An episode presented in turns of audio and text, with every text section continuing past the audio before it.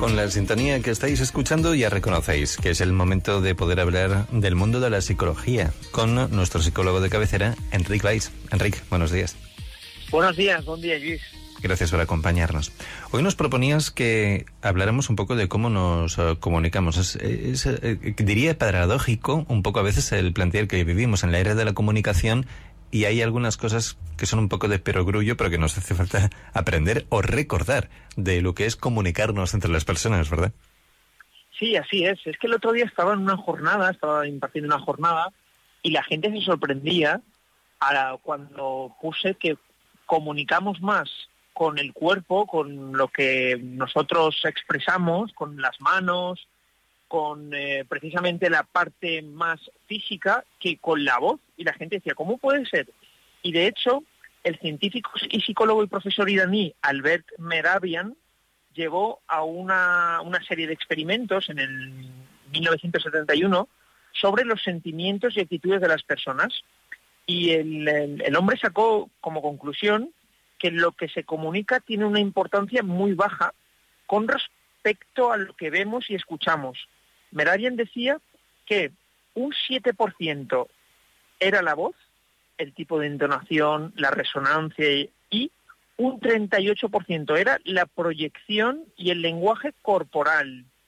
Es decir, eh, junto a la proyección y el lenguaje corporal era un 55%. Es decir, la respiración, la mirada, esa expresión del rostro. Pero cuidado, no estoy afirmando que todas las situaciones comunicativas se dan estos porcentajes, pero sí que eh, decía este mismo científico que era un 7% de lo verbal más un 38% de lo vocal y un 55% de lo facial. Y era, y era muy interesante, ¿no? Porque la gente se piensa que, que, lo importante son las palabras, y lo son, pero también está la, la parte de comunicación no verbal.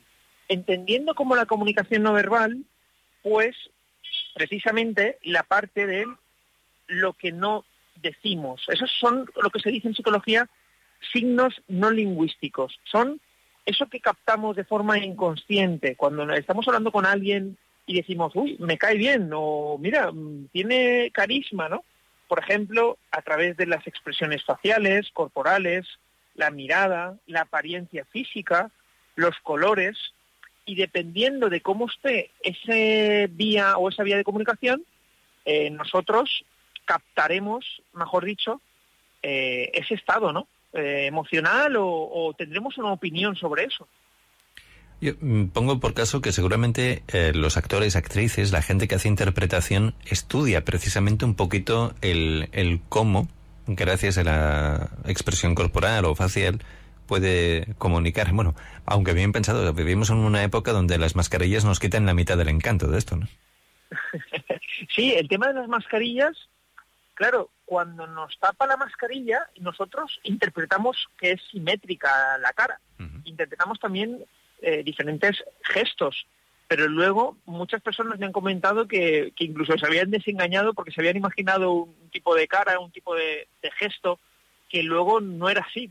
Y es curioso, ¿no? Cómo la mente siempre tiende a, a la perfección y a, y a la interpretación y es muy utilizado en como efectivamente como comentabas en radio, en cine, en televisión, incluso también en periódicos, en revistas, cuando utilizan diferentes eh, modelos o personajes y qué difícil es también poder transmitir también a través de la radio, como estamos nosotros ahora, eh, el, cómo la parte gestual. Me decía el otro día un paciente como algo curioso, dice, es que cuando no puedo ver un partido de fútbol y lo escucho en la radio, me lleva un desengaño porque me lo imagino de una forma y luego y luego también está el arte también de, del, del, periodista o del locutor de cómo transmitir eso, ¿no?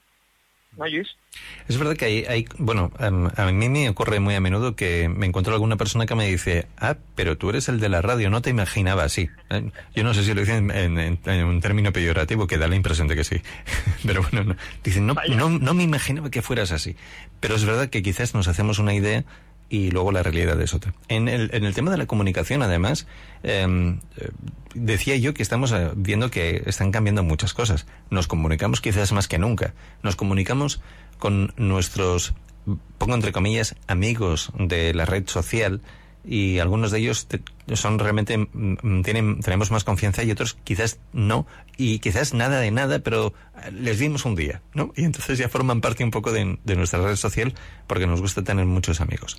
Y, el tema de la comunicación realmente merece no sé darle un poco una vuelta no para ver si realmente somos capaces de estar comunicándonos bien si somos eh, buenos comunicadores y conseguimos expresar lo que queremos comunicar y si quienes son los receptores, aquellas personas que nos escuchan, acaban de entender lo mismo que tú quieres decir. Así es, Luis. Y acabas de dar en el clavo de un concepto que lo comentamos mucho en, en consulta y que mucha gente desconoce. Que cuando estamos interactuando con o comunicando con un ser querido, con personas cercanas o con, incluso con desconocidos a través de las redes o incluso a través del WhatsApp, aparece un concepto que se llama la prosodia, que es la entonación que yo le doy a un texto. Y es muy curioso porque también ahí influye nuestro estado emocional. Hay gente que dice, es que Enrique, me acaba de chillar mi padre, ¿no? Y le digo, a ver, enséñame el texto. Y en el texto ponían buenos días. Pero ahí está la entonación y el estado emocional. Si uno se encuentra emocionalmente eh, vulnerable o mal o está pasando por una mala época, es cierto que interpreta el texto de una forma eh, quizá condicionada por sus emociones. Em, hace un tiempo me comentaba un paciente que su hijo estaba en el extranjero, concretamente estaba en Argentina viviendo, y le había enviado una carta a su hijo. Claro, me decía, sí, fíjate tú, pobrecito él, lo está pasando fatal por la prosodia. Luego te ponías a leerla objetivamente con él y decía, ah, pues no parece ser que esté tan mal, porque le estaba pidiendo un dinero, pero realmente no le estaba pidiendo el dinero, le estaba diciendo que estaba valorando ese dinero. Es muy curioso cómo la prosodia juega a veces una mala pasada en ese sentido. Entonces, para cuando nos ocurra eso, lo que tenemos que hacer es, antes de contestar de forma automática, esperar ciertas horas o preguntarle a alguien, oye, ¿tú interpretas esto igual que yo? Pasa también en los correos electrónicos a nivel laboral, o cuando estamos firmando algo o cuando alguien nos está pidiendo algo que, suele ocurrir este fenómeno y tengamos eh, presentes que la prosodia es la entonación que yo le dé. Entonces, para evitar a veces mm, algún tipo de conflicto, hay que coger calma y decir, a ver, esto que me está diciendo es así, y si es así, puedo preguntarle antes de afirmar, preguntar.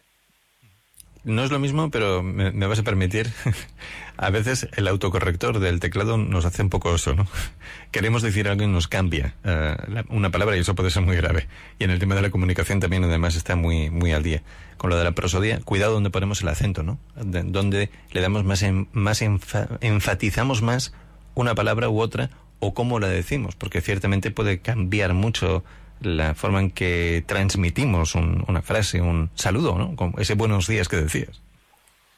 Sí, sí, sí, sí. Y de hecho mm, está claro que, la comunicación escrita tiene un código escrito y la comunicación oral eh, tiene otro código, ¿no? Que es lo que comentábamos. La escrita puede perdurar en el tiempo y de hecho esa la interacción con ese receptor pues a veces mm, influye y, más ahora con el tema efectivamente del del em, comentabas no que el teclado cómo es el cómo has dicho el nombre el, corrector del teclado. El corrector mm. el corrector. Sí. Efectivamente, el corrector a veces dice, no, no quiero decir esto, no me cambies la palabra, ¿no? Pero bueno. Pero la cambia y luego lo envías y es un problema. Yo no sé si debes, no sé qué opinas, pero ¿crees que un buen político tiene que ser un buen comunicador, capaz de comunicar? Luego, luego ya veremos a ver si es buen político, pero sobre todo buen comunicador, ¿no? Sí, de hecho, mm, ciertos mm, políticos tienen, les entrenan a través de sus asesores de cómo tienen que expresar a nivel corporal, con las manos, que si están enseñando las manos significa eh, cercanía, si, se las ponen en los bolsillos significa que algo está ocultando. Les, les enseñan también, hay algunos que les sale de forma innata y hay otros que, sí que es cierto que, les entrenan para ello. Por lo tanto, qué importante es el no el cómo, el, no el, lo que decimos, sino el cómo lo decimos y es muy importante que un buen comunicador tenga o que sepa expresar de forma adecuada con su parte más corporal kinésica, ¿no? Vale, te voy a confesar una cosa. Aquí en la radio, ahora que nadie nos ve, porque la radio no nos ven, ciertamente, gesticulamos mucho más de lo que la gente se imagina, porque forma parte de cómo comunicamos y cómo enfatizamos. O sea que no son únicamente la voz, es el cuerpo entero que se mueve, pero bueno, en la radio no se ve. sí, y me pasa a mí justamente ahora mismo, porque yo estoy en el coche parado y estoy haciendo gesticulando y haciendo movimientos que la gente si me ve desde fuera dirá, uy, mira, ¿qué, estará contando, no? Pero efectivamente es, es, es algo innato y, y es muy importante expresar también corporalmente, ¿no? Pues hoy hemos hablado de cómo nos comunicamos y para que vean que vamos a seguir practicando para mejorar, la semana que viene volvemos en nuestros espacios con Enrique Enrique, gracias por habernos acompañado, como siempre, un placer. Un fuerte abrazo. A ti, a ti, Luis, un abrazo fuerte.